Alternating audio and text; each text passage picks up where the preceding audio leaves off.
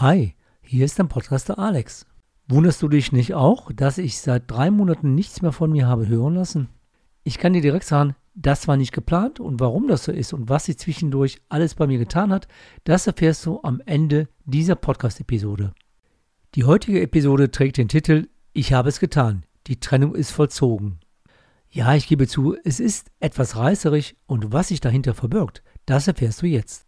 Kennst du das auch? Eigentlich ist die Fokussierung auf die Kernkompetenz die Basis für deinen Erfolg. Tue, worin deine Stärke liegt, dann wirst du zum Experten. Aber dann passiert es doch. Man verzettelt sich in der Flut der Möglichkeit, im Wald der Chancen und im Dschungel der Verheißungen. Und dann habe ich gesagt, jetzt ist Schluss. Dann habe ich es endlich getan. Was habe ich getan? Nach über zwölf Jahren als Versicherungsmakler im Personenversicherungsbereich habe ich meine Zulassung an die IHK zurückgegeben. Vorab zur Erläuterung, der Personenversicherungsbereich betrifft Lebens- und Rentenversicherungen. Du wirst dich fragen, warum? Die Zeiten ändern sich. Damals, als ich meinen Schwerpunkt noch auf Finanzplanung und Anlageberatung gelegt hatte, ging es hauptsächlich um die Diversifizierung des Vermögensportfolios meiner Kunden. Der Bereich Finanzierung war zum damaligen Zeitpunkt meiner Selbstständigkeit noch nicht meine Fokussierung.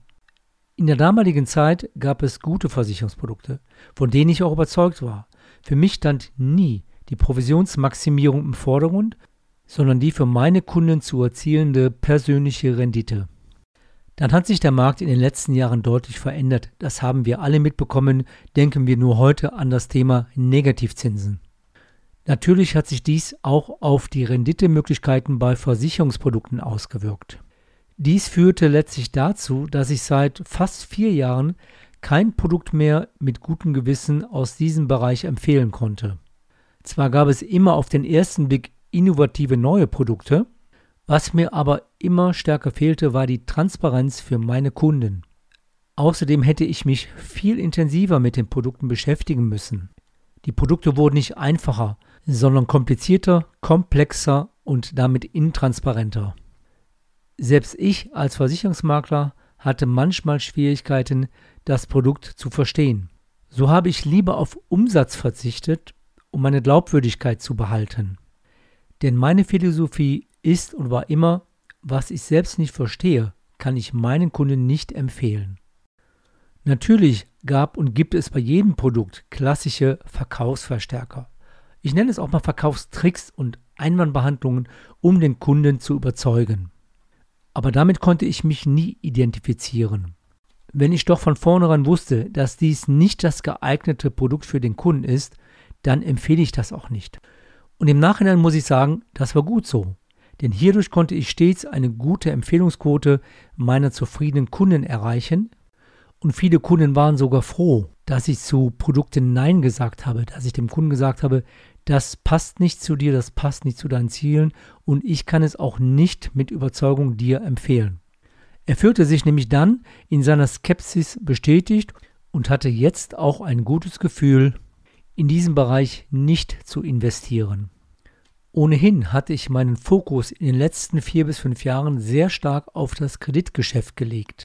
Zunächst mit der Ausrichtung auf den Baufinanzierungs- und Immobilienkreditbereich und seit Anfang des letzten Jahres wieder mehr auf die Unternehmensfinanzierung. Sozusagen Back to the Roots.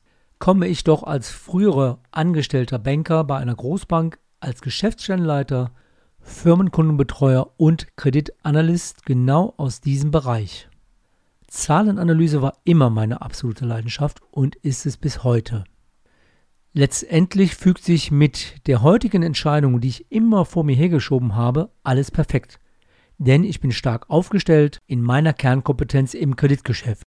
Mit großer Motivation und Freude kann ich mich jetzt noch mehr fokussiert für meine Mandanten einsetzen. Es fühlt sich gut an, diese Trennung. Tja, das war schon fast eine kleine Geschichte von mir, aber ich fand es wichtig, dass du meine Beweggründe kennst und verstehst, warum ich diese Entscheidung getroffen habe, meinen Versicherungsmaklerstatus zu beenden. Ist es dir auch schon mal so ergangen? Hast du ähnliche Erfahrungen in deinem Business oder in deinem Beruf gemacht? dann schreibe mir gerne hierzu eine Nachricht. Die Kontaktmöglichkeiten findest du in den Shownotes zu dieser Podcast-Episode. Und jetzt kommt noch die am Anfang versprochene Begründung, warum hast du denn jetzt fast drei Monate von mir nichts mehr im Podcast gehört? Wer meine Podcast-Episoden der letzten Wochen oder Monate verfolgt hat, wird mitbekommen haben, dass ich im Kreditbereich auch meine Ausrichtung geändert habe. Ich habe mich nämlich stärker auf die Unternehmensfinanzierung fokussiert, da dies gerade seit Beginn der Corona-Krise ein großes Thema bei vielen Mandanten gewesen ist. Existenzsicherung, Neustrukturierung, Neubeginn, all dies sind und waren sehr wichtige Themen, wo der Kunde und der Mandant mit seiner Hausbank an die Grenzen gekommen ist. Ich habe jetzt endlich die seit längerem geplante Homepage für die Beantragung von Online-Unternehmerkrediten fertiggestellt. Den Link hierzu stelle ich in Shownotes ein und würde mich über dein Feedback sehr freuen, denn mit dieser separaten Homepage habe ich ein eigenes Online-Formular für einen Firmenkreditcheck entwickelt. Der Zeitaufwand für den Unternehmer beträgt maximal 5 Minuten und hiermit kann ich mir sehr schnell einen Überblick verschaffen, ob die grundsätzlichen Kriterien für die Beantragung eines Online-Unternehmerkredites erfüllt sind. Denn hier braucht es dann keine langwierigen Bankgespräche mehr. Dann habe ich in der Zeit auch endlich mein E-Book fertiggestellt und jetzt auch auf meiner Homepage veröffentlicht mit einer kleinen Leseprobe mit dem Titel Was du deiner Hausbank niemals sagen solltest. Hier erhältst du fünf wertvolle Tipps als früherer Banker wie du dich auf ein erfolgreiches Kreditgespräch mit deiner Hausbank vorbereiten solltest. Dazu gibt es noch eine Checkliste und einen kleinen Selbsttest, den du gerne einmal machen kannst. Den Link hierzu findest du ebenfalls in den Shownotes zu dieser Podcast-Episode.